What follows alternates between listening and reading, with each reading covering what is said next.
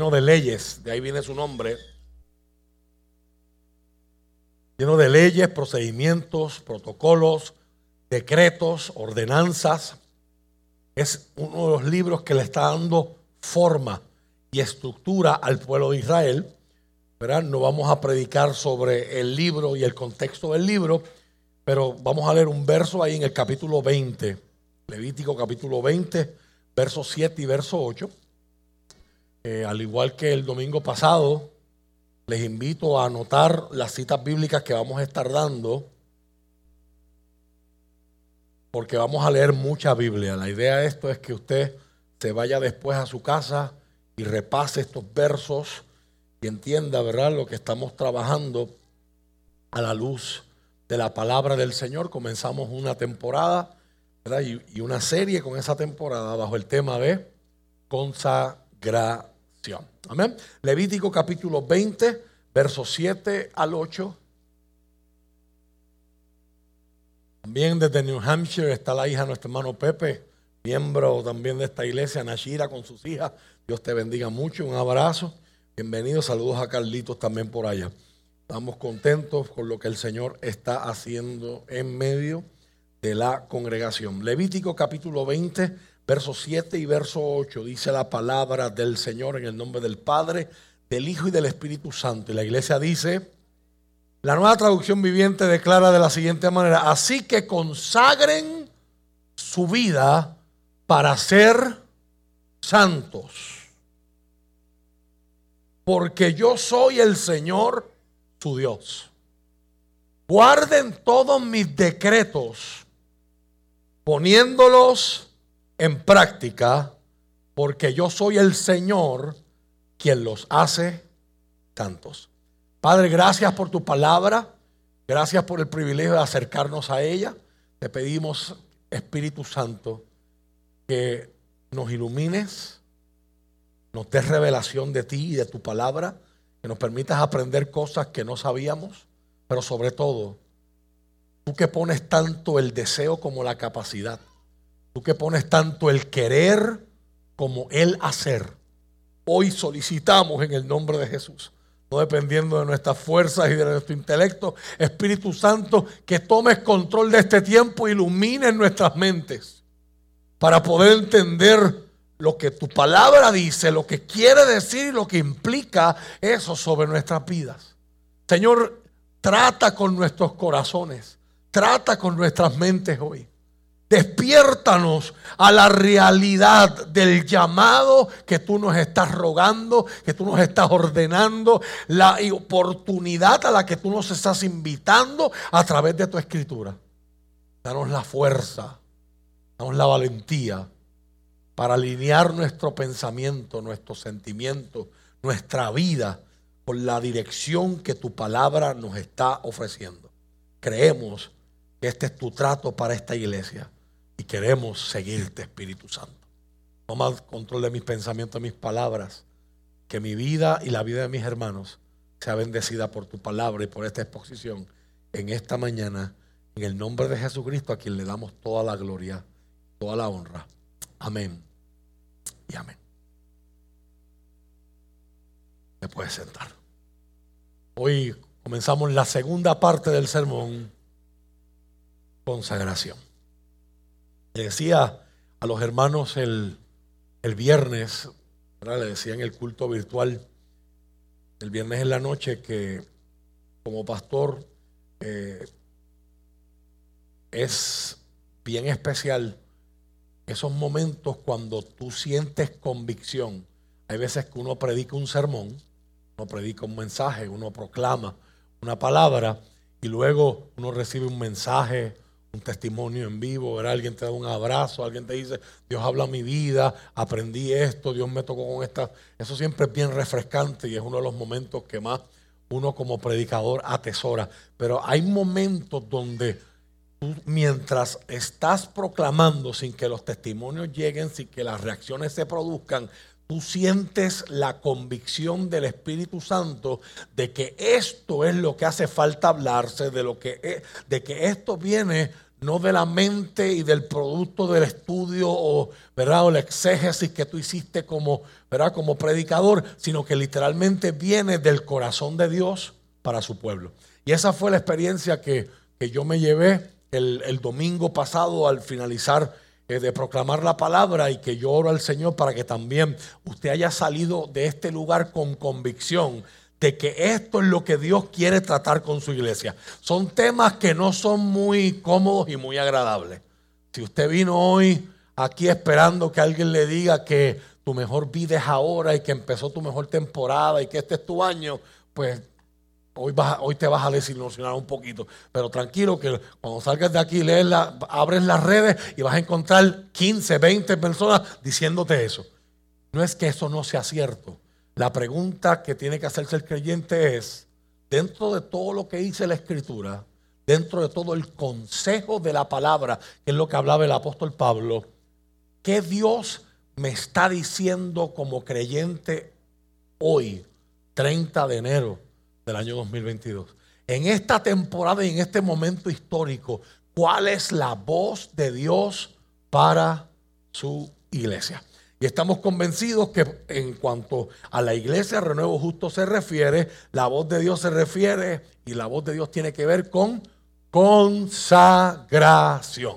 La semana pasada vimos un trasfondo histórico a la luz del Antiguo Testamento de lo que para los hebreos era consagrarse. Y miramos el libro de Josué en el capítulo 3, capítulo 5, verso 3 donde se da el momento de cruzar el Jordán, que fue el momento más icónico, fue el momento trascendental donde Israel literalmente dice, ya nuestros pies están ahora en la tierra prometida. Fue un momento milagroso, fue un momento donde no solamente el pueblo cruza geográficamente a esa tierra que anhelaban y llevaban esperando por más de 440 años, 400 años de espera en Egipto y 40 años dando vueltas en un desierto. Sino el hecho de que la entrada a esa tierra fue tan milagrosa como toda la conquista. Era la conquista de Dios para su pueblo. No era la conquista de Israel tratando de tener una tierra y un espacio en el mundo. Pero en ese capítulo 5, verso 3 vimos que Dios da una instrucción. Y la instrucción para Israel es, a través de Josué y a través de los capitanes y los líderes, era consagren, santifíquense, dice la reina Valera, purifíquense porque van a cruzar el Jordán. La expectativa, y esto es importante que usted lo entienda, no podemos hablar de consagración, si no hablamos de expectativa. Cuando uno se consagra a Dios es porque uno tiene una expectativa. Cuando todas las veces que Dios ha dicho, y vimos la semana pasada, todas las veces que Dios dice, conságrense, purifíquense, santifíquense, era porque algo milagroso y sobrenatural Dios quería hacer en medio del pueblo. Así que, renuevo justo, no se nos puede olvidar que cuando Dios nos está invitando a que nos consagremos, es porque alguna sorpresa tiene Dios para tu vida, en tu familia, alguna sorpresa tiene Dios para nosotros como colectivo en algún servicio. Algo va a hacer el Señor en nuestra comunidad, algo va a hacer el Señor en nuestro país. ¿Cuántos lo creen conmigo? Dios no nos llama a consagrarnos porque sí. Dios nos llama a consagrarnos porque el acto de consagración es una preparación para lo sobrenatural de Dios. Si algo necesita este mundo, es lo sobrenatural del Señor.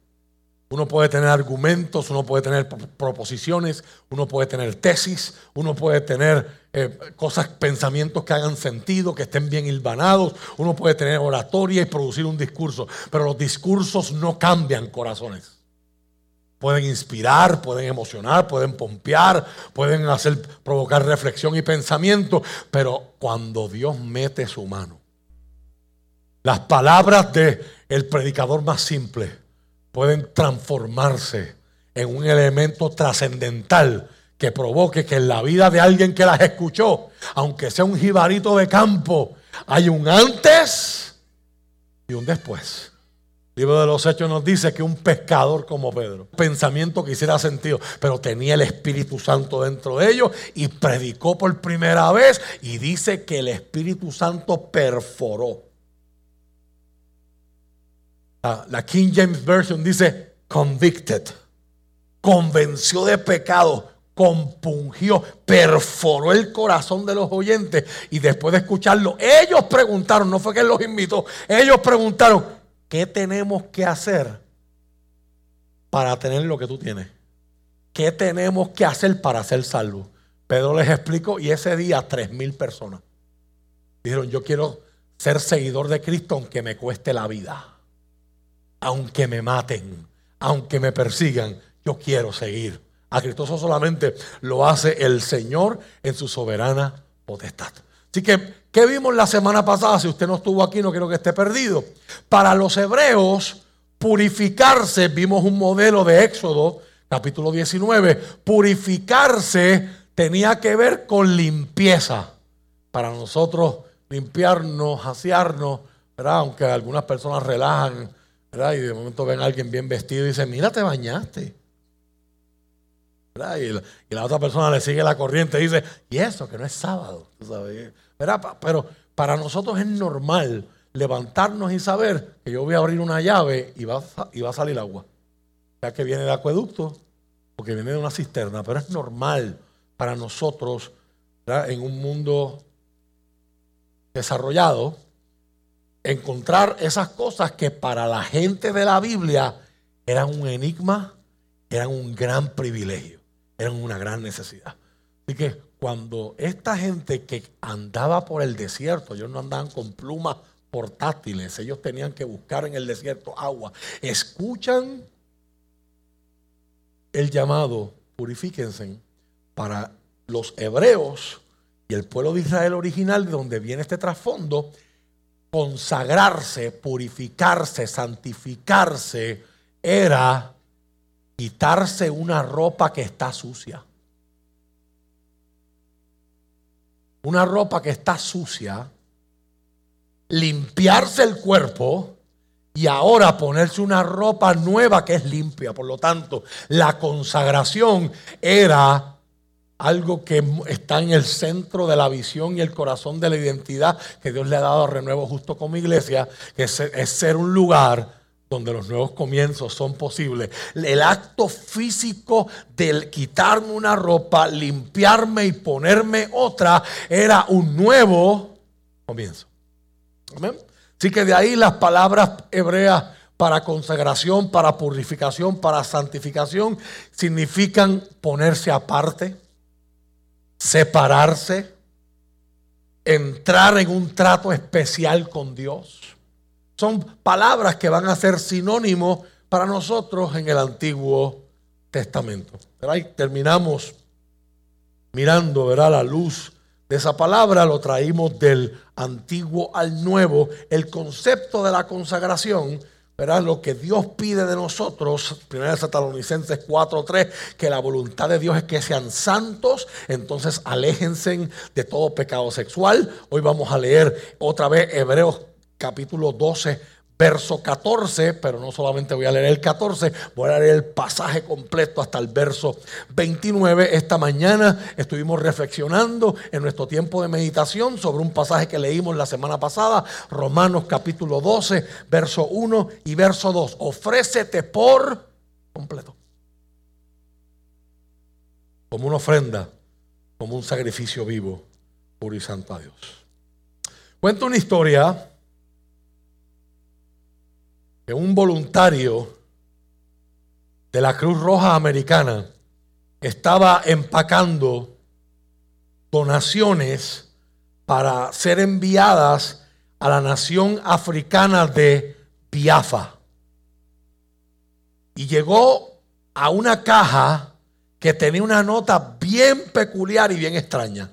La nota decía, recientemente nos convertimos a Cristo. Y por causa de nuestra conversión queremos tratar de ayudar. Ya no necesitaremos usar estas cosas otra vez. las pueden usar para algo. Ahí terminaba la nota. Cuando el voluntad usa del racismo. Esas sábanas terminaron siendo cortadas en pedazos para producir vendajes. Esos vendajes fueron más tarde utilizados para vendar las heridas de aquellos africanos que necesitaban desesperadamente la ayuda y la asistencia. El poder de Cristo movió a esos hombres de estar enfocados en el odio racial a estar enfocados en ayudar. Cuando esto ocurrió, un cambio fundamental pasó en la vida de estos hombres. Estos hombres fueron utilizados para ayudar a traer sanidad.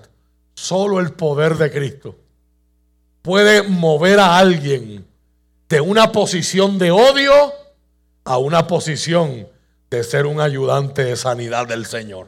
Esto es lo que Jesús desea de todo su pueblo, un verdadero cambio de corazón. Él quiere movernos de donde estamos ahora a una relación más íntima y más profunda con Él.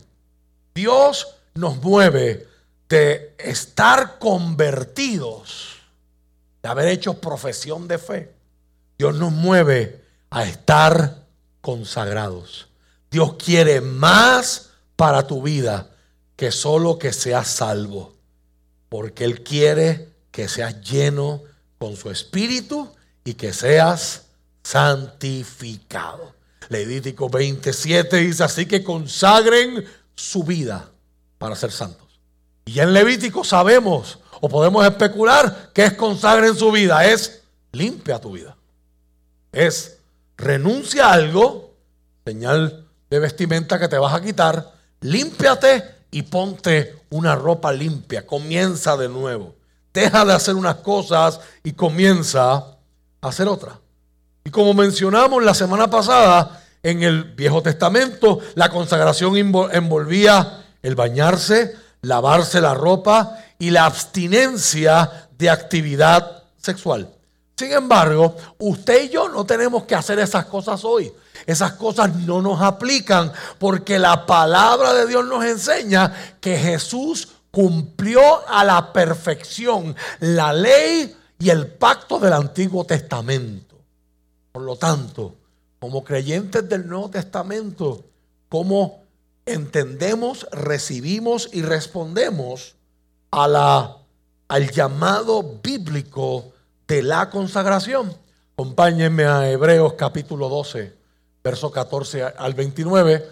Este es el puente perfecto para que usted vea, después de haber entendido lo que dice el, Antiguo Testamento la semana pasada, puedes, ver ahora cómo eso brinca y se conecta con nuestra nueva experiencia como creyentes del Nuevo Testamento, el nuevo pacto que Dios inició con la humanidad gracias a Cristo y su su mérito y su sacrificio en la cruz del Calvario.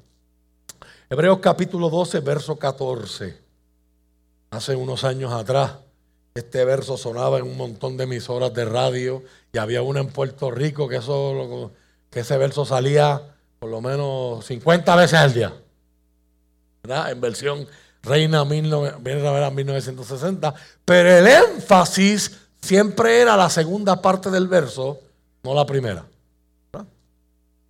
el llamado del escritor de la carta a los hebreos, que es una carta anónima, muchos sospechan que pudo haber sido una escritora, pero oficialmente es anónima, se sabe que fue un discípulo o una discípulo del apóstol Pablo, porque el pensamiento del apóstol está plasmado ahí de una manera muy característica, ¿verdad? Y es evidente. Algunos obviamente también hoy día se la, adjudican a eh, teorías, ¿verdad? y debates académicos que ahora no vienen al caso. Dice el apóstol en el verso 14, dice el escritor en el verso 14, esfuércense por vivir en paz con todos y procuren llevar una vida santa. ¿Viste que las dos van de la mano? Cuando yo escuché por primera vez este verso hace más de 20 años atrás en Puerto Rico, el énfasis solamente era seguir la santidad sin la que nadie verá al Señor, aunque estés peleando con Raimundo y todo el mundo. Aunque cojas el micrófono para tirarle a aquella gente y a aquellos otros y Pero pues, esa parte de seguir la paz con todo no era tan importante. Lo importante era seguir la santidad, ¿verdad? Hoy nos damos cuenta que el llamado de la palabra es un llamado integral que envuelve las dos. Porque los que no son santos, continúa el verso diciendo, no verán al Señor. ¿Qué significa eso para nosotros hoy? Esta es la parte que no leímos la semana pasada. Cuídense unos a otros para que ninguno de ustedes deje de recibir la gracia de Dios. Tengan cuidado de que no brote ninguna raíz venenosa de amargura, la cual los trastorne a ustedes y envenene a muchos. Está continuando el pensamiento de seguir la paz con todos, pero a la misma vez la santidad. Asegúrense de que ninguno sea inmoral y profano, ni profano como Esaú, que cambió sus derechos de primer hijo varón o su primogenitura, dice la reina Valera, por un simple plato de comida. Otras palabras, Esaú está siendo presentado en la Biblia, tanto en el Antiguo como en el Nuevo, por alguien que prefiere arriesgar lo eterno por lo inmediato. Alguien que prefiere arriesgar lo intangible por lo tangible. Lo que no se ve por lo que se ve. Lo que puedo recibir por lo que me están ofreciendo ahora. Es un error muy grande, es un acto muy peligroso. Ustedes saben que después, cuando quiso recibir la bendición de su padre, fue rechazado. Ya era demasiado tarde para arrepentirse, a pesar de que suplicó con lágrimas amargas. Ustedes no se han acercado a una montaña que se pueda tocar. Oiga bien, ¿de qué montaña están hablando ahí? ¿A qué montaña están haciendo referencia ahí? A la que estudiamos el domingo pasado. Cuando el pueblo de Israel por primera vez en su vida se acerca a la montaña del monte Sinaí, que Dios le había dicho a Moisés, esto te servirá como señal. Cuando yo saque al pueblo de Egipto, los congregaré en este monte. Y ahí es cuando Israel por primera vez recibe el llamado, Purifíquense, santifíquense por tres días, porque me voy a presentar y me van a conocer visiblemente. El escritor está haciendo una conexión con eso y dice, ustedes no se han acercado a una montaña que se pueda tocar, a un lugar que arde en llamas, un lugar de oscuridad y tinieblas, rodeado por un torbellino, como le sucedió a los israelitas cuando llegaron al monte Sinaí. Mire qué descripción detallada de las manifestaciones visuales del poder y de la presencia de Sigue diciéndonos el cronista. Ellos oyeron un imponente toque de trompeta y una voz tan temible que le suplicaron a Dios que dejara de hablar. Retrocedieron tambaleándose bajo el mandato de Dios. Si tan solo un animal toca la montaña, deberá morir apedreado o con flechas. Incluso Moisés se asustó tanto de lo que vio que dijo, estoy temblando de miedo. Y esto es una cita directa a Deuteronomio capítulo 9. En cambio, ustedes han llegado al monte de Sión, a la ciudad del Dios viviente, a la Jerusalén celestial y a incontables miles de ángeles que se han reunido llenos de gozo. Y el pasaje toma un giro escatológico. Ustedes han llegado a la congregación de los primogénitos de Dios, cuyos nombres están escritos en el cielo. Ustedes han llegado a Dios mismo, quien es el juez sobre todas las cosas. Ustedes han llegado a los espíritus de los justos que están en el cielo y que ya han sido perfeccionados. Ustedes han llegado a Jesús, el mediador del nuevo pacto entre Dios y la gente. Y también a la sangre rociada que habla del perdón en lugar de clamar por venganza como la sangre de Abel tengan cuidado de no negarse a escuchar a aquel que habla. Y note que aquel está con A mayúscula. tengan cuidado de escuchar a aquel que nos habla desde el cielo. Cuando Dios habló desde el monte Sinaí, su voz hizo temblar la tierra, pero ahora Él hace otra promesa.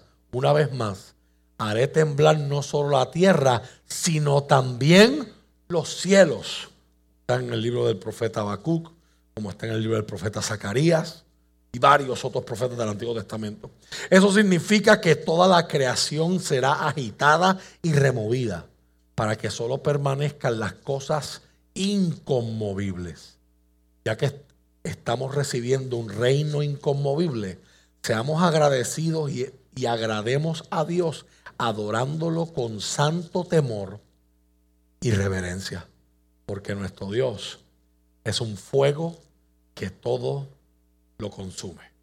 Fuego consumidor, dice la Reina Valera 1960.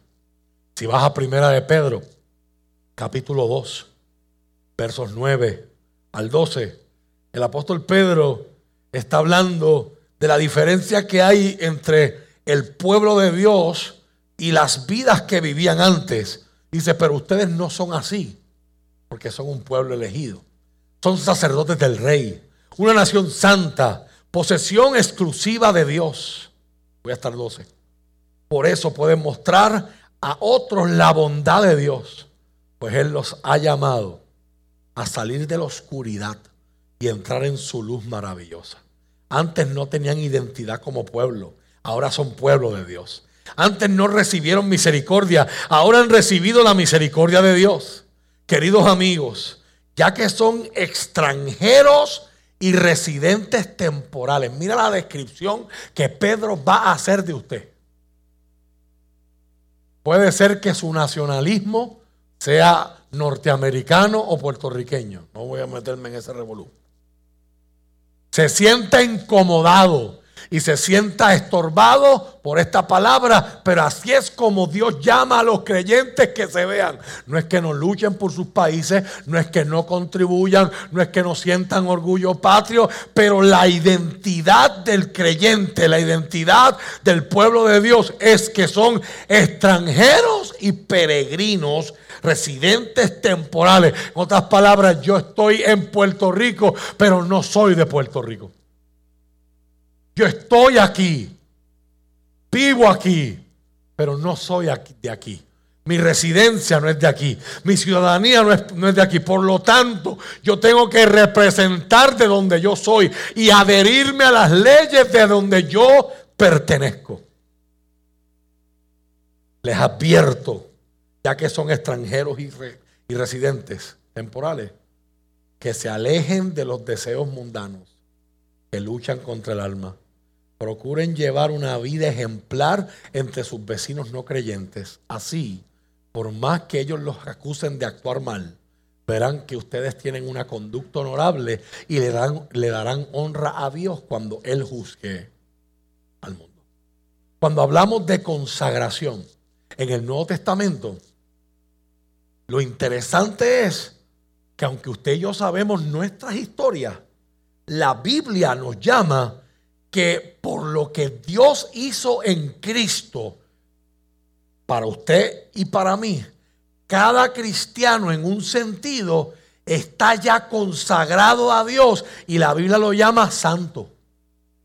a ver que los, los, escritores del Nuevo Testamento le hablan, se hablan unos a otros y hablan de los santos. La palabra que nosotros llamamos hoy santo viene del latín sanctus, que significa sagrado y se traduce directamente del griego agios, que literalmente significa una persona santa. Alguien que ha sido consagrado, santificado o puestos aparte para Dios. La idea detrás de agios es alguien que le pertenece solo a Dios, únicamente a Dios. Mira lo que dice Deuteronomio capítulo 7, verso 6.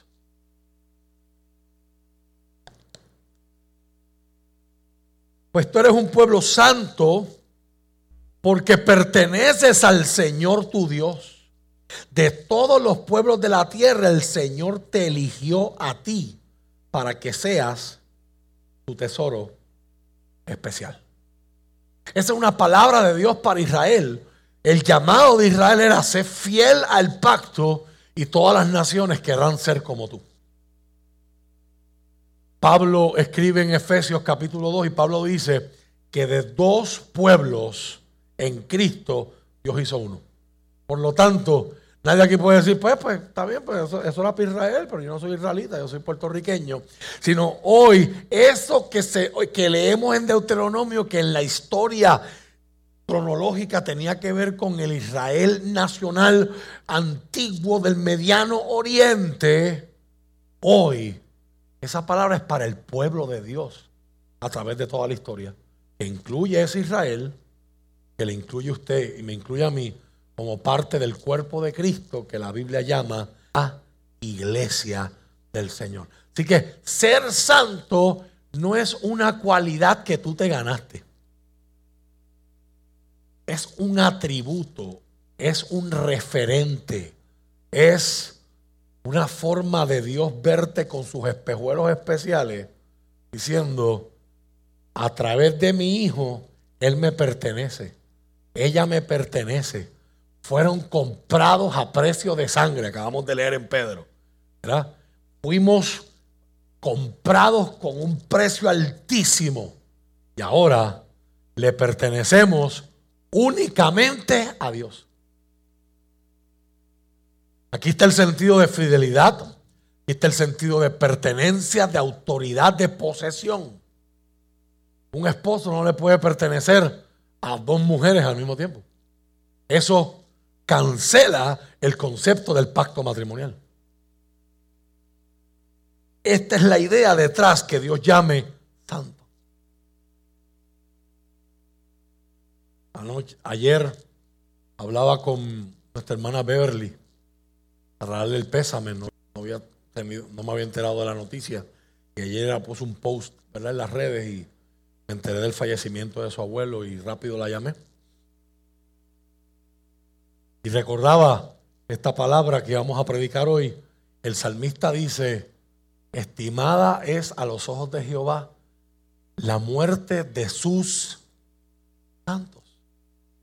No significa que esa persona que está en ese ataúd siempre se portó bien, siempre hizo lo correcto. Significa cómo Dios lo ve, cómo Dios se refiere. Esa persona es mía. Esa persona me pertenece únicamente a mí. No es parte mía y parte del orgullo. No es parte mía y parte de la inmoralidad sexual. No es parte mía y parte de los celos desmedidos. No es parte mía, de eso reflexionábamos en la mañana. Acerquémonos y presentémonos a Dios como un sacrificio completo delante de Él. Mira lo que dice Colosenses capítulo 3. El apóstol Pablo le escribe a los cristianos de la ciudad de Colosa, en versos del 5 al 17. Mira lo que dice el apóstol. Ahí van a ver cómo él conecta el antiguo con el viejo. Colosenses capítulo 3, versos 5 al 17. Así que hagan morir las cosas pecaminosas y terrenales que acechan dentro de ustedes. El, verso, el capítulo empieza con una palabra, un verso 1 que dice, si es verdad que ustedes han muerto y han resucitado con Cristo, busquen las cosas de arriba y no las de la tierra. Acérquense al Señor, es lo que está diciendo el apóstol. Así que continúa el verso 5 diciendo, no tengan nada que ver con la inmoralidad sexual, la impureza, las bajas pasiones y los malos deseos. No sean avaros, pues la persona avara es idólatra porque adora las cosas de este mundo. Wow. A, a causa de esos pecados viene la furia de Dios. Aquí hay otro detalle importante de por qué usted y yo deberemos tener incentivo para acercarnos a Dios y el acercarnos a Dios implica dejar cosas que a Dios no le agrada. Cada vez que alguien hace una de estas cosas que están mencionadas en la Biblia, ofende, atenta contra la honra, la santidad de Dios y el resultado, la Biblia le llama ira. La nueva traducción de viviente lo traduce como furia una cosa es estar disgustado. Ya sabe que hay cosas que a usted le hacen que ocurren en su vida que te disgustan. Hay otras que te enojan. Pero cuando usted dice estoy furioso,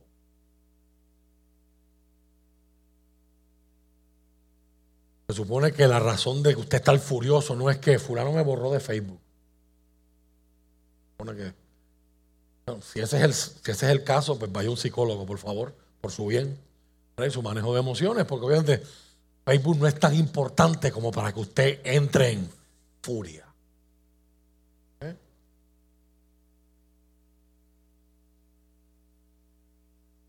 Y aquí hay un detalle que los cristianos tenemos que valorar.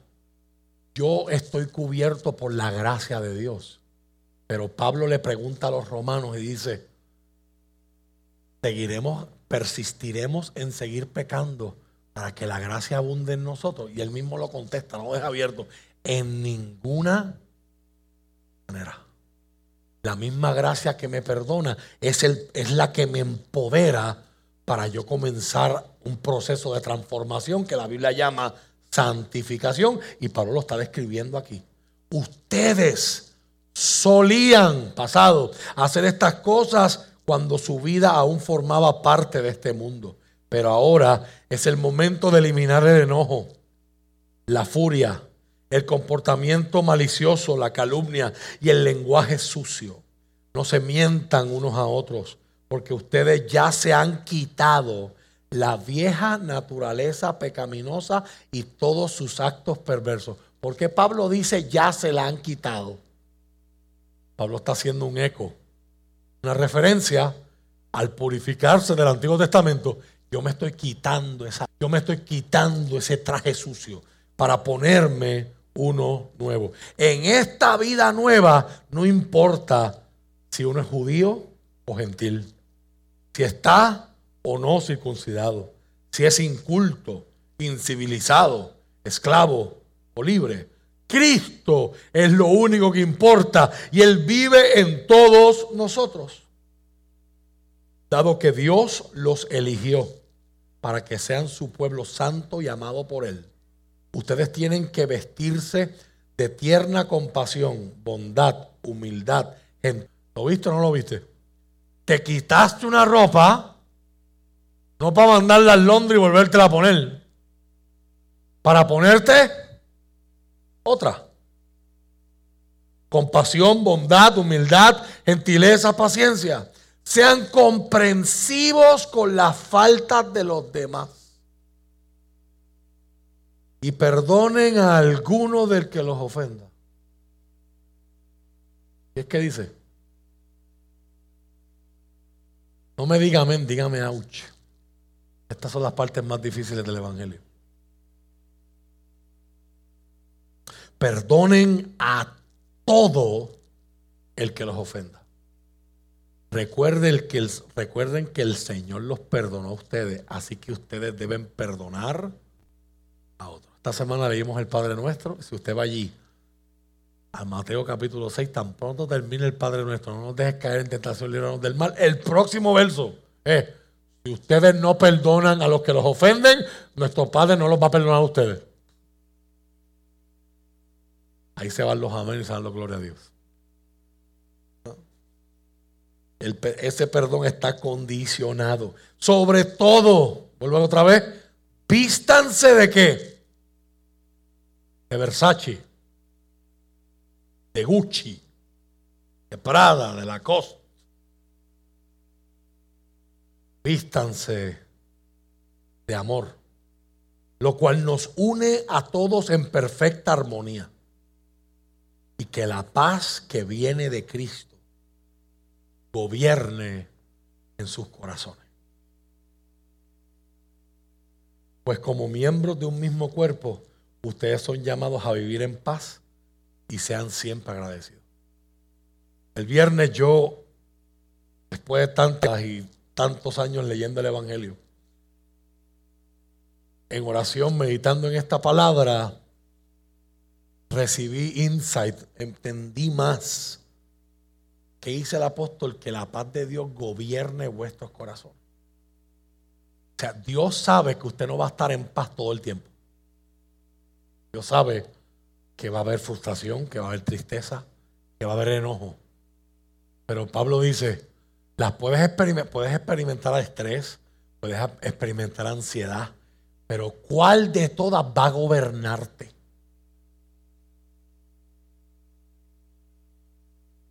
Interesante está eso. O sea, no es que yo, ay, estoy, estoy en estrés, le estoy fallando a Dios. No, Dios te creó con capacidad de sentir estrés. En biología eso le decimos estar vivo. Una de las características de la vida es irritabilidad. Usted tiene que reaccionar a su ambiente. Estoy sintiendo estrés, estoy reaccionando a mi ambiente. Dios te creó así. La pregunta es si el estrés te gobierna, si la ansiedad te gobierna, si el dolor te gobierna, si el coraje te gobierna. Pablo dice que lo que gobierne tu mente la paz. Que lo que gobierne tu corazón sea la paz, la cual nos une, afecta. Y sean siempre agradecidos. Que el mensaje de Cristo, con toda su riqueza, llene sus vidas. Enséñense y aconsejense unos a otros con toda la sabiduría que Él da no hay sustituto para la iglesia. La iglesia es el modelo de Dios. Aquí no se está hablando de un cristianismo individualista, es un cristianismo comunitario. Enséñense unos a otros. Yo puedo aprender de ustedes y ustedes pueden aprender de mí. Enséñense y aconsejense unos a otros con toda la sabiduría que Él da. Canten salmos e himnos y canciones espirituales a Dios al papagayo. ¿Qué dice Pablo? ¿Cuántos se acuerdan de eso? A la generación Z, los jóvenes de ahora hay que, hay que explicarle qué es eso al papagayo. Cantar por cantar, cantar de la boca de afuera, para afuera. con un corazón agradecido. Y todo lo que digan y hagan. Yo quiero que usted, por favor, subraye ese verso. En algún momento de este mes próximo, en estas 40 días, tendremos una reunión como iglesia. Ustedes saben que yo les dije que voy a hablar de dogmática. Ese es uno de los versos base para lo que les vamos a presentar.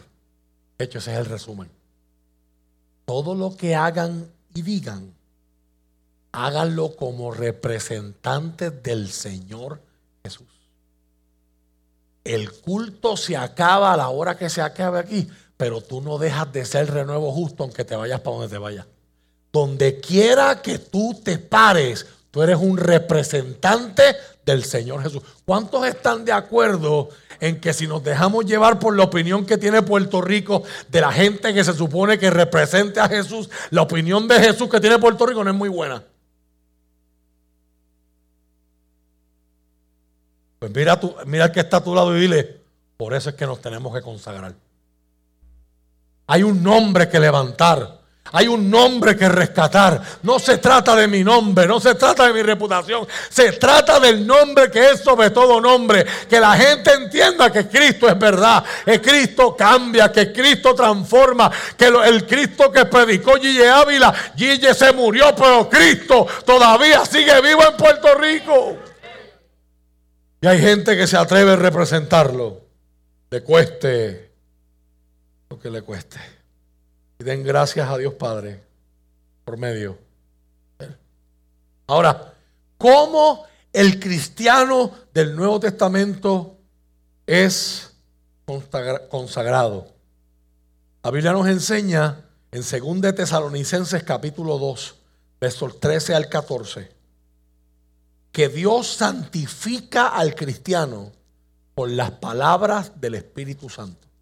Según de Tesalonicenses, capítulo 2, versos 13 y 14. Apúntelo, lo vamos a leer ahora. Dice el apóstol Pablo, en cuanto a nosotros, no podemos más que agradecerle a Dios por ustedes.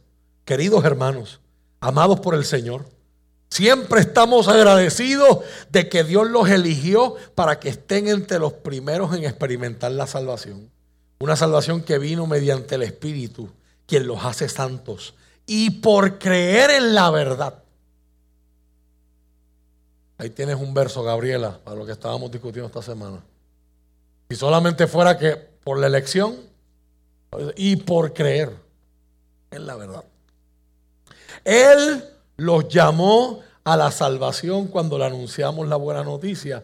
Ahora pueden participar de la gloria de nuestro Señor Jesucristo. El Espíritu Santo, dice la Escritura, que trabaja a favor y por el cristiano. ¿Cómo lo hace? Romanos capítulo 8, versos 26 y 27. Dice que ora por nosotros. Además, dice el verso 26 de Romanos capítulo 8, el Espíritu Santo nos ayuda en nuestra debilidad. Por ejemplo, nosotros no sabemos qué quiere Dios que le pidamos en oración, pero el Espíritu Santo ora por nosotros con gemidos que no pueden expresarse con palabras. Y el Padre, quien conoce cada corazón, sabe lo que el Espíritu dice, porque el Espíritu intercede por nosotros, los creyentes, en armonía con la voluntad del Señor. Otras palabras, hay cosas que usted pide conscientemente y Santiago va a decir en el capítulo 4 de su carta, ustedes piden y no reciben porque piden mal. Piden con malos propósitos, piden cegados por las cosas que se ven, pero a veces no miramos más allá. Pero el Espíritu de Dios sabe cómo pedir. El Espíritu sirve como garantía o depósito de la salvación. Efesios capítulo 1, versos 13 y 14. Y ahora ustedes, los gentiles, dice Pablo, Efesios capítulo 1, versos 13 y 14. Y ahora ustedes los gentiles también han oído la verdad, la buena noticia de que Dios los salva. Además, cuando creyeron en Cristo, Dios los identificó como suyos al darles el Espíritu Santo, el cual había prometido tiempo atrás. El Espíritu es la garantía que tenemos de parte de Dios de que nos dará la herencia que nos prometió y de que nos ha comprado para que seamos su pueblo. Dios hizo todo esto para que nosotros le diéramos gloria y alabanza. Si vamos a Romanos capítulo 8, verso 16 y verso 15 y 16, encontramos que el Espíritu nos va a decir, Él es el que da testimonio a nuestro espíritu de que somos hijos de Dios. Dice el verso 15 de Romanos capítulo 8, ustedes no han recibido un espíritu que esclavice al miedo, que los esclavice al miedo. En cambio, recibieron el Espíritu de Dios cuando Él los adoptó como sus propios hijos. Ahora los llamamos Abba Padre, pues su espíritu se une a nuestro espíritu. Y note que una palabra espíritu está ahí con E mayúscula y otra está con E minúscula. Su espíritu se une a nuestro espíritu para confirmar que somos hijos de Dios. Romanos capítulo 5, verso 5. Es muy importante que usted la escuche y se la meta en el corazón. Vivimos en un mundo que cada vez se enfría más, se polariza más, se separa más. Y la gente que está en extremos opuestos no quiere sentarse a debatir.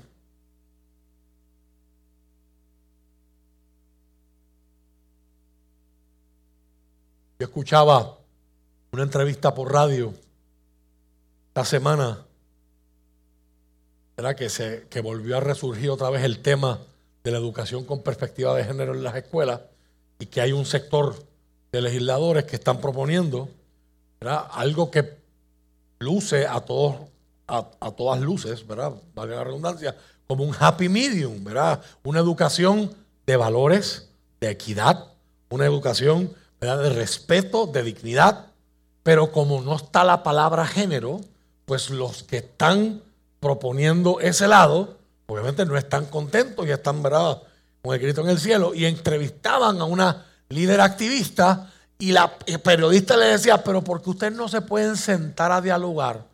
Y la, y la activista decía, porque nosotros no queremos el happy medium, queremos lo de nosotros.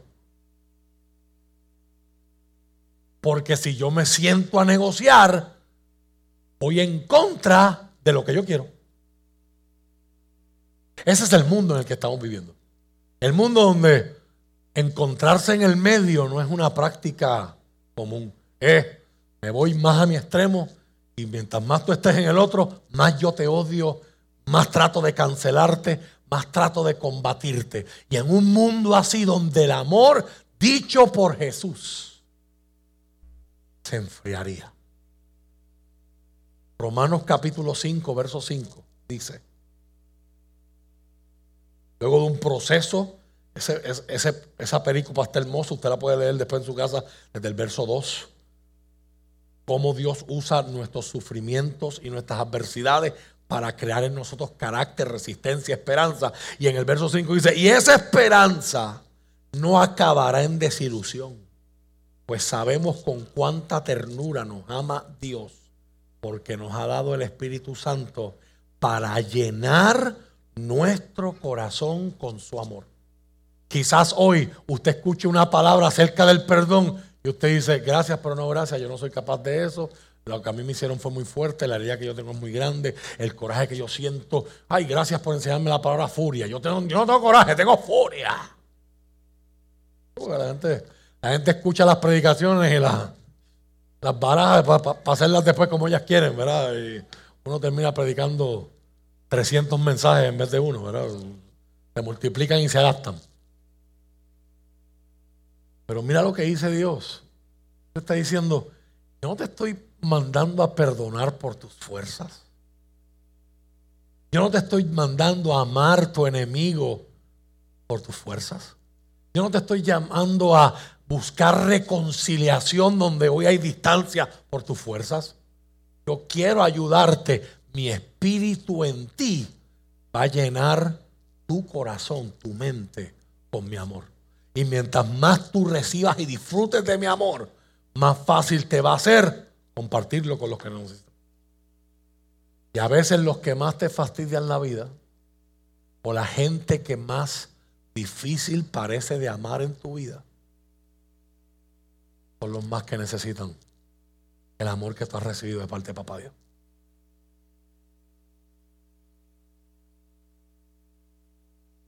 Ya de camino a cerrar, Efesios capítulo 3, verso 16. Note que hoy no han sido mis palabras. Hoy hemos predicado a los Billy Graham. Billy Graham, el Señor le habló al principio de su ministerio. Le dijo, habla menos tus palabras y más las mías. Hoy, hoy, ha predicado la Biblia sola, no ha predicado el predicador. No sé si eso a usted, a usted le agrada o no, pero ese es el llamado. Consagrémonos para que la palabra nos agrade nos apasione, nos deleitemos en ella. Efesios capítulo 3, verso 16 nos enseña lo último que hace el Espíritu Santo por nosotros. Dice que nos fortalece en el ser interior. Verso 16, pido en oración que de sus gloriosos e inagotables recursos los fortalezca con poder en el ser interior por medio de su espíritu. Entonces Cristo habitará en el corazón de ustedes a medida que confíen en Él. A medida que confíen.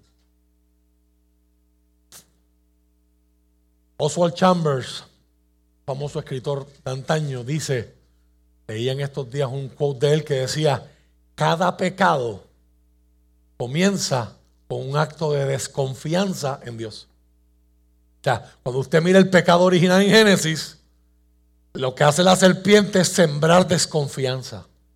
Ah, con que Dios no los deja comer de ningún árbol, los tiene pasando hambre aquí. Y la mujer dice, no, podemos comer de lo que queramos, pero de este árbol no podemos comer porque ni lo podemos tocar porque moriremos. No se van a morir nada.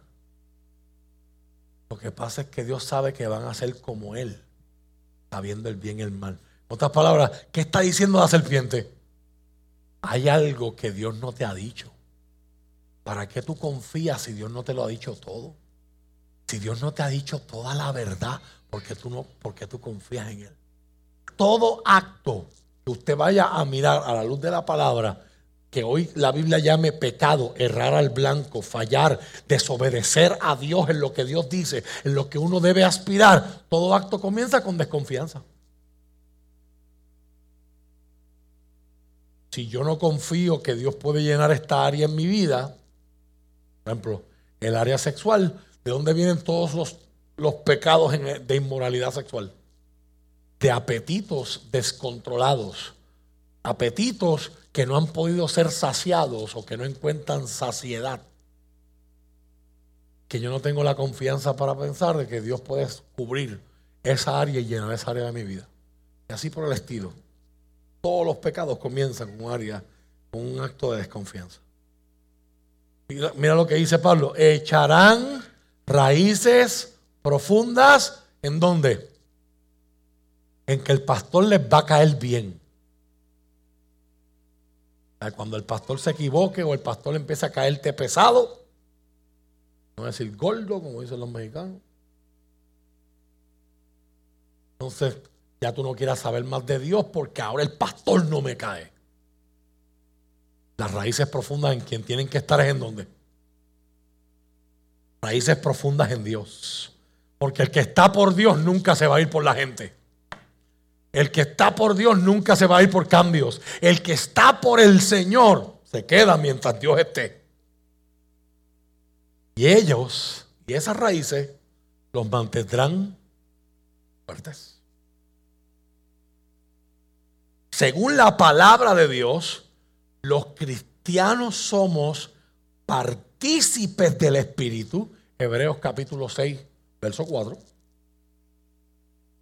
Caminamos en el Espíritu y somos guiados por el Espíritu. Por favor, abra su corazón y abra su mente a estos tres versos. Hebreos 6:4, pues es imposible lograr que vuelvan a arrepentirse los que una vez fueron iluminados, aquellos que experimentaron las cosas buenas del cielo y fueron partícipes del Espíritu Santo. Ese capítulo está hablando ahí de la gente que se aparta, después de conocer a Dios, se aparta.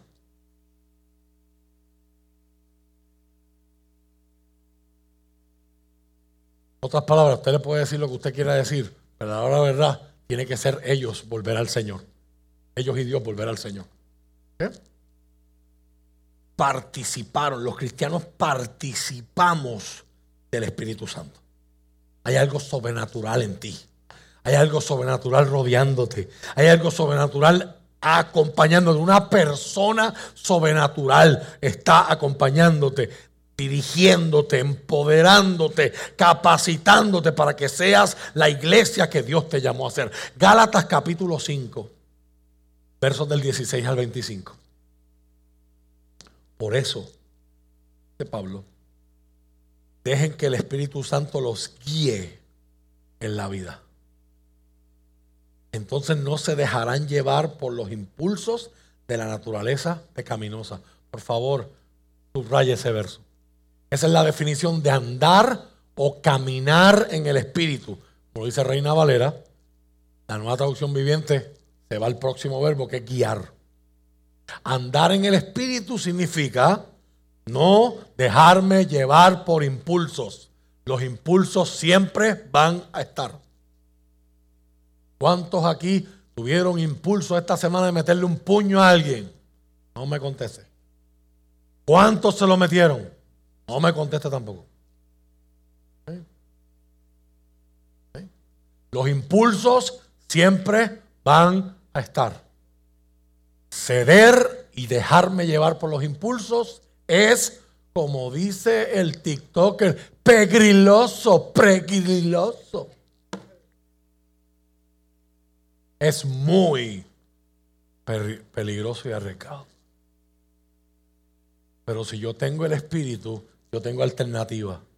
No tengo que dejarme guiar por esos impulsos, sino que dice Pablo, la, la, naturaleza pecaminosa desea hacer el mal, que es precisamente lo contrario de lo que quiere el Espíritu. Y el Espíritu nos da deseos que se oponen a lo que desea la naturaleza pecaminosa. Estas dos fuerzas luchan constantemente entre sí. Entonces ustedes no son libres para llevar a cabo sus buenas intenciones. Pero cuando el Espíritu los guía, ya no están obligados a cumplir la ley de Moisés. Cuando ustedes siguen los deseos de la naturaleza pecaminosa, los resultados son más que claros.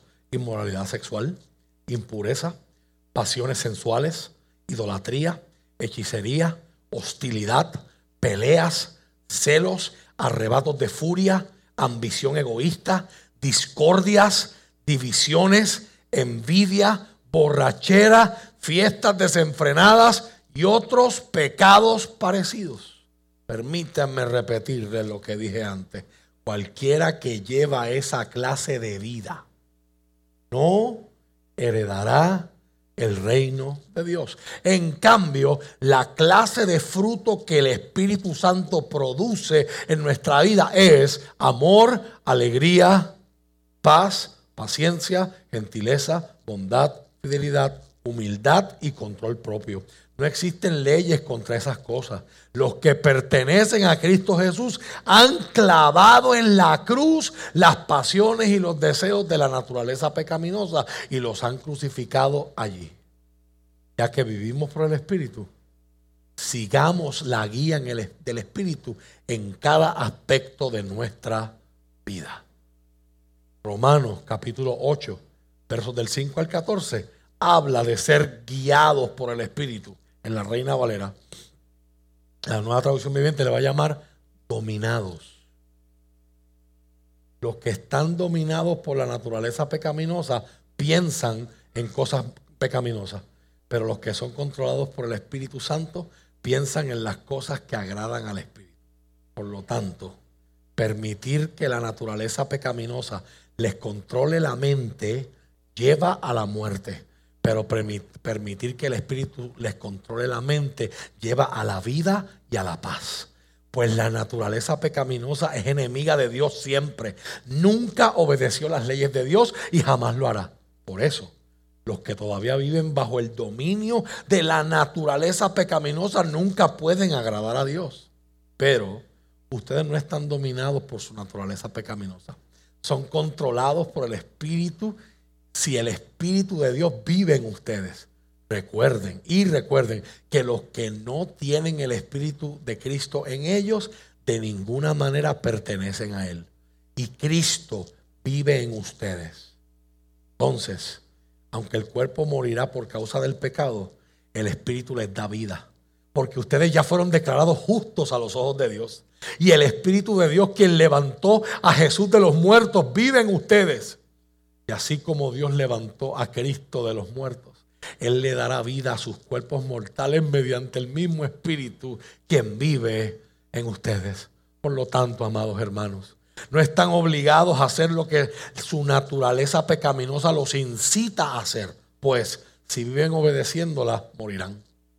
Pero si mediante el poder del Espíritu hacen morir las acciones de la naturaleza pecaminosa, vivirán. Pues todos los que son guiados por el Espíritu de Dios son hijos de Dios. ¿Qué es entonces consagrarnos? A la hora de cerrar esta palabra en esta mañana del Señor. Consagrarnos es el acto voluntario de comprometerme, de entregarme a Dios en adoración, en oración y en servicio. Repito, la consagración es un acto voluntario. Nadie me puede obligar a consagrarme. Me pueden exhortar. Podemos crear oportunidades en esta iglesia, espacios para eso. Pero si yo lo quiero hacer, lo haré. Si no lo quiero hacer, nadie lo va a hacer por mí. Consagración es el acto voluntario de comprometerme a Dios, de entregarme a Dios en adoración, oración, servicio. Juan capítulo 15 y verso 3. El último verso que tendrás que proyectar hoy, Meray. Eh, has estado on fire hoy con los versos. Esos dedos trinco.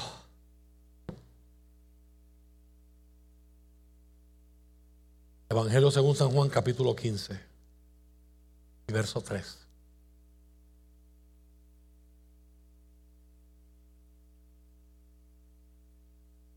Jesús va de camino al huerto del Getsemaní con sus discípulos. Ya tuvieron lo que usted y yo llamamos la Santa Cena, la última cena de Pascua. Ya Jesús les lavó los pies. Y ahora les dice, ustedes ya han sido podados. Si usted va al verso 1, pónmelo por favor para que vean el contexto. Esta palabra es hermosa. Yo soy la vid verdadera, mi padre es el labrador. Yo soy la planta. Él corta de mí toda rama que no produce fruto y poda las ramas que sí dan fruto para que den aún más. Es que viene esta expresión. Ustedes ya han sido podados y purificados por el mensaje que les di. Si usted va a la Reina Valera, dice, ya ustedes están limpios por la palabra que les he hablado. ¿Y cómo el Espíritu Santo hace todo lo que mencionamos ahorita? Nos llena de amor, acerca a Dios, fortalece nuestro ser interior. ¿Cómo el Espíritu Santo lo hace? Recordándonos las palabras de Cristo. Lo hace a través de la palabra de Dios. Por lo tanto, alguien que quiere consagrarse, alguien que quiere acercarse a Dios, necesita leer, meditar, memorizar y vivir de acuerdo a la palabra. En cuanto a indicaciones o instrucciones prácticas, si usted, necesita, si usted quiere consagrarse, si usted entiende que necesita consagrarse más al Señor, lo primero que puedes hacer es preguntarle a Dios, ¿qué cosas son innecesarias en tu vida que necesitan ser podadas, cortadas? Todos los economistas alguna vez han hablado del gobierno de Puerto Rico, siempre dicen, hay que cortar grasa. ¿De qué están hablando? ¿Qué cosas que se le pagan a gente privada, quizás lo pueda hacer gente del gobierno. Quizás hay cinco personas para hacer algo que solamente lo pueden hacer dos. Pues hay tres que cortar grasa. ¿Eh? Eso es más controversial hacerlo cuando se trata con gente que tienen trabajo, tienen pensiones, tienen asuntos. Pero en nuestra vida hay cosas que están presentes en nuestra vida y no son necesarias. Pensamos que sí. Pensamos que sin ese celular, en ese Netflix y en ese Facebook no podemos vivir. Pero luego los desiertos nos enseñan que necesitamos menos mucho menos de lo que pensábamos que necesitamos. ¿Qué cosas en mi vida no son necesarias? Empieza donde estás. Pídele a Dios que te ayude a enfocarte y a cortar esas cosas que no son necesarias para crecer y avanzar. Saca tiempo para el ayuno y para la oración. Ponlo en tu itinerario y consagra tu tiempo al Señor. Ya usted entendió que consagrar es separar. Separe este tiempo. Por eso que usted necesita ser intencional. Porque si usted sale de aquí hoy diciendo, yo me voy a consagrar, yo voy a orar esta semana. ¿Cuándo? ¿Dónde? ¿Cómo? ¿Cuánto tiempo? Si usted no lo pone en el calendario, yo le garantizo que su día se le va a meter en el medio. En español esto no suena tan fancy, pero en, inglés, de ahí es que viene el precio. Life is gonna get in your way. Llamadas que no esperan, tapones que no contaste. Si no eres intencional, ay, es que no me dio tiempo. Yo quería. ¿No se acuerdan aquella campaña de Walgreens. Que es el aniversario de una pareja y la esposa le dice, ay, ¿me compraste algo? No, pero lo pensé. ¿Alguien quiere testificar? Siento como que hay una necesidad de deshogarse. No te compré nada, pero lo, pensé. Creo que no tengo que ser mujer para saber que eso a las mujeres no le funciona mucho. Eso nos convence. No lo hice. ¿Cómo se acuerdan ese meme? Pero lo pensé. That doesn't fly.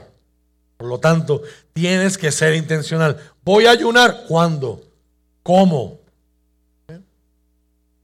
Voy a ayunar. Hay gente que aquí está haciendo anuncios, eh, ayunos de Netflix. Hay otros que están haciendo ayunos de redes sociales. Otros van a hacer ayunos desde celular. Otros están haciendo ayunos de unas comidas específicas. Otros van a estar X tiempo sin comer. Sé intencional. Separa tu vida. Consagramos nuestras vidas a través de la oración. Consagramos nuestras vidas a través de dar. El dar alabanza el dar adoración, el dar acción de gracia, el darle a Dios algo que está bien cerca de nuestro corazón llamado dinero.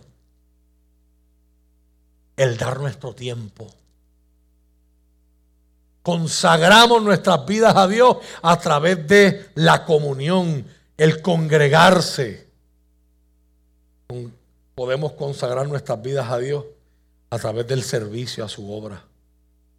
Su obra en el para nosotros en el mundo.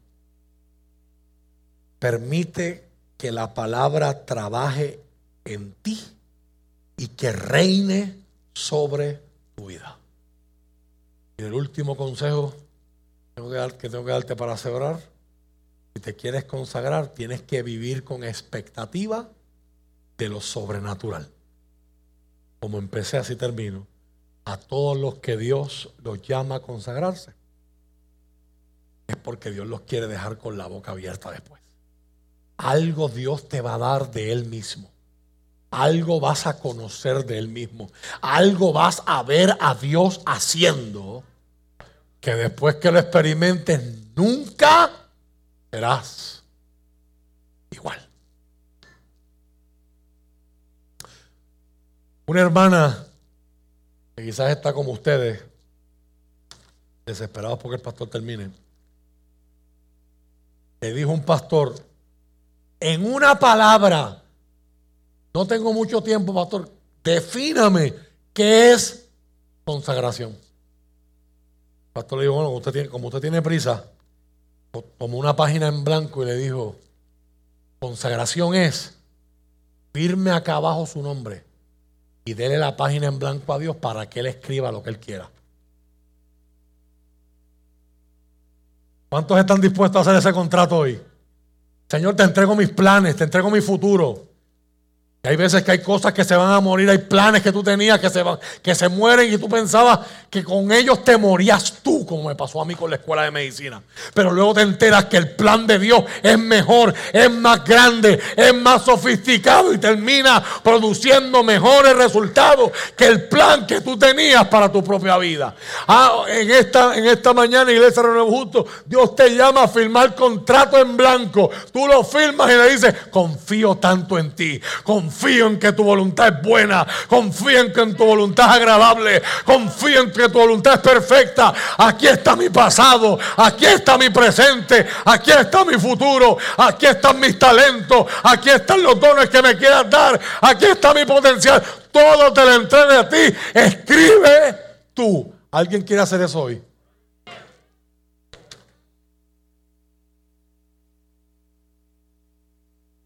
Un hombre llamado Allen Redpath tenía dos hijas que tenían la costumbre de caerle encima, en el buen sentido, cuando él llegaba a trabajar por las noches, de trabajar por las noches a su casa.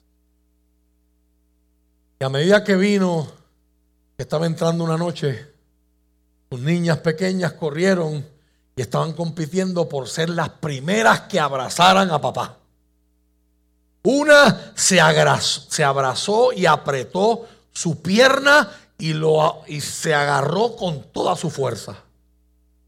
La otra brincó y él la abrazó y la envolvió con sus manos. Como estaban compitiendo, la hermana que estaba agarrando la pierna le dice a la otra, yo tengo a todo papi. Now I've got all of daddy. Todo mi, todo papi, lo tengo agarrado. Como para darle burla.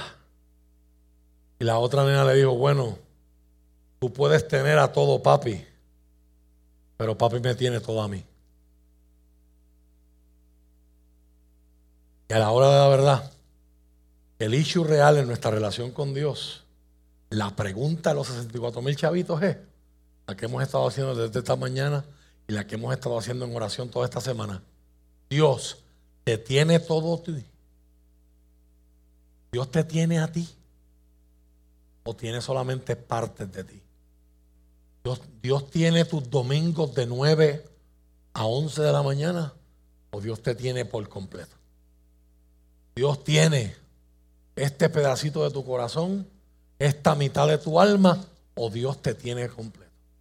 Un llamado a la, consagración es un llamado a entregarnos por completo. Cuando eso pasa, tú no lo puedes esconder. Otros lo van a ver. Serán atraídos por eso y querrán lo que tú tienes. Algunos serán convencidos por lo que ven en ti. Otros odiarán y te odiarán a ti porque tu consagración levanta a la luz lo tibio y lo muerto de sus vidas. Nuestra disposición a pagar el precio en autonegación, en buscar a Dios y en obedecerlo, eso es consagración. De eso es que se trata el avivamiento. Es una dedicación personal a Jesús y a nadie más. Es un compromiso vivido solo por la gracia y el poder de Dios. Le puedes decir a Jesús en esta mañana, estoy hambriento, quiero más, llévame una vida consagrada, nada más me va a satisfacer.